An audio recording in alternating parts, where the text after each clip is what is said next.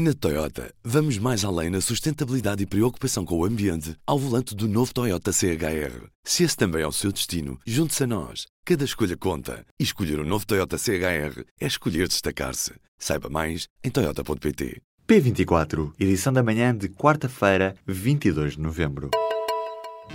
Apresentamos a nova gama de veículos híbridos plug-in. Uma tecnologia que veio para mudar o futuro.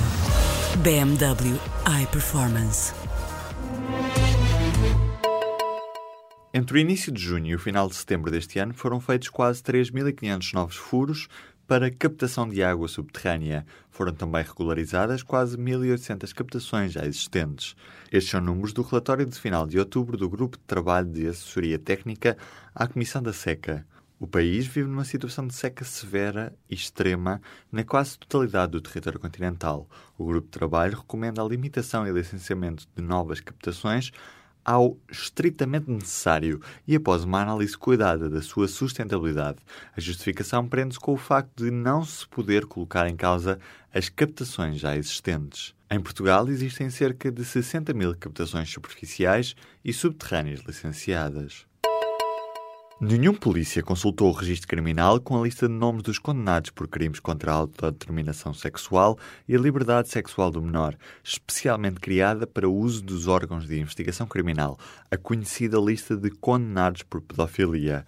Nem a GNR, nem a PSP ou a PJ fez qualquer consulta. Dois anos depois da entrada em vigor desta base de dados, em novembro de 2015, houve 150 consultas no primeiro ano e apenas 39 no segundo.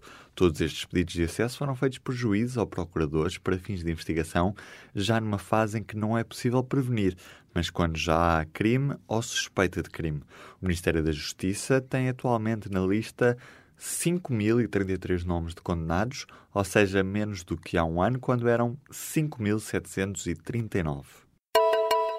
O Bloco de Esquerda e o PCP vão aprovar a proposta do PS sobre o descongelamento das carreiras dos professores, que deverá ser votada hoje no Parlamento. Nos últimos dias, os partidos e o governo têm andado num braço de ferro sobre o que deve constar no Orçamento do Estado para 2018 sobre este assunto. Perante o impasse, o que ficou acordado na terça-feira entre os partidos no Parlamento foi a aprovação da proposta do PS, que não define nada em concreto. A solução legislativa fica assim adiada para quando houver resultados das conversas do do governo com os sindicatos, que vão ser retomadas a partir de 15 de dezembro. O primeiro-ministro juntou-se ao presidente Marcelo Rebelo de Sousa para travar mais exigências de reposição de carreiras. António Costa vinca que descongelar não é repor carreiras e que isto não consta do programa do governo nem dos acordos da Gingonça. O Conselho Diretivo e cerca de 350 trabalhadores do Infarmed só souberam nesta terça-feira que a sede do Instituto Público ia mudar de Lisboa para o Porto, exatamente no mesmo dia em que o Ministro da Saúde e o Presidente da Câmara Municipal do Porto o anunciaram publicamente. O calendário marca janeiro de 2019 como a data da mudança e a ideia é que permaneça um polo em Lisboa. De resto, tudo é uma incógnita. Hoje a Comissão de Trabalhadores tem um plenário marcado. A Presidente do Infarmed diz só ter ficado a saber da decisão na manhã de ontem, quando o Ministro da Saúde, Adalberto Campos Fernandes, lhe ligou a dar informação. Maria do Céu Machado diz que agora o Instituto tem de começar a pensar em como se vai organizar. Isto porque o volume de negócios do Infarmed e o nível de competência que tem não permite que uma agência destas mude de uma cidade para outra, garantindo que não podem ser feitas grandes divisões porque as pessoas trabalham em conjunto. De porta bem fechada, a Comissão da Defesa Nacional fala sobre o desaparecimento do arsenal de guerra de tanques em junho. O secretismo desta comissão fez com que tanto os documentos enviados pelo Exército ao Parlamento, classificados como confidenciais, como a audição do chefe de Estado-Maior deste ramo, realizada nesta terça-feira, ficaram fechados e assim devem continuar. É também esta a vontade da maioria dos deputados da Comissão de Defesa Nacional. O presidente da Comissão disse que esta tem sido esclarecedora, mas sem adiantar sobre que matérias. Marco António Costa diz que os documentos recebidos há cerca de duas semanas dizem respeito à averiguação interna ordenada pelo ramo. Os documentos encontram-se fechados em envelopes dentro de um cofre à responsabilidade do Secretário-Geral da Assembleia da República. O governo vai dar um prazo de 10 anos para os lesados do BES recuperarem as poupanças perdidas com o colapso do banco em 2014. O executivo já publicou a portaria que vai permitir emitir essa garantia pública fixada em 301 milhões de euros.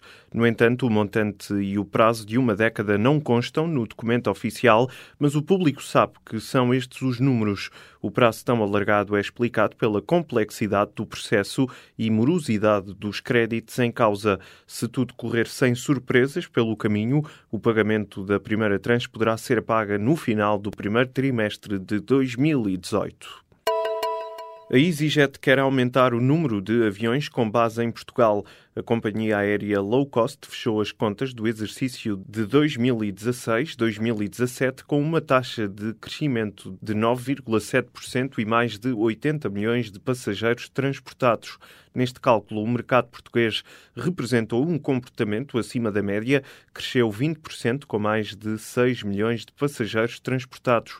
Ouvido pelo público responsável pela EasyJet Portugal, mostra-se muito satisfeito com os resultados. José Lopes destaca o grau de fidelização sentido no mercado português. No entanto, apesar do desejo de aumentar o número de aviões baseados em território nacional, o responsável diz que tem sido difícil chegar a esse objetivo por causa do modelo fiscal. José Lopes diz que a empresa não consegue fazer propostas salariais competitivas niveladas com aquelas que existem noutros países da União Europeia.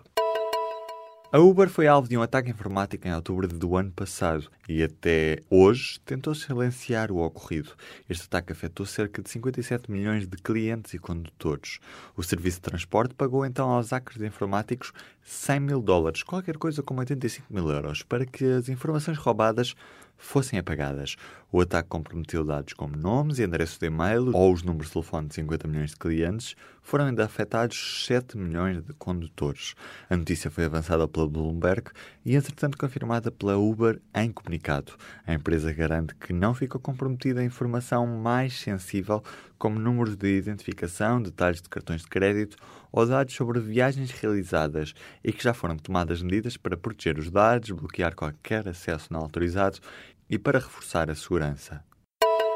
O Porto empatou uma bola com o Besiktas e ainda cheira aos milhões da Champions. Com este resultado, os turcos apuram-se para os oitavos de final da Champions. Já o Porto tem de esperar pela próxima jornada. Certo, é já a Liga Europa, pelo menos.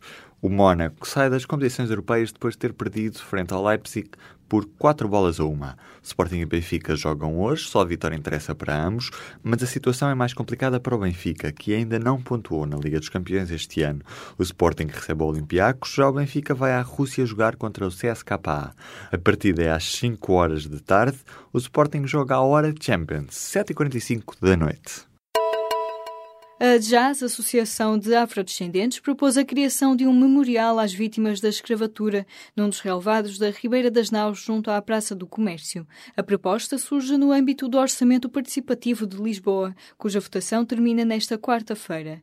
Não existe ainda uma proposta desenhada, segundo a presidente da Associação de Afrodescendentes. Beatriz Gomes Dias garante apenas que o projeto será entregue a um criador africano ou afrodescendente, já que foi de África que veio a maioria dos escravos que Portugal transacionou e o espaço entre a Ribeira das Naus e o Campo das Cebolas, que foi palco deste comércio hediondo, é o local indicado para o monumento. Esta homenagem aos milhões de pessoas que foram escravizadas obriga a cidade a olhar para uma parte da história do país que é dolorosa e que foi durante décadas silenciada. Com este projeto, os membros da associação querem lançar uma reflexão sobre a relação do passado histórico português com o racismo.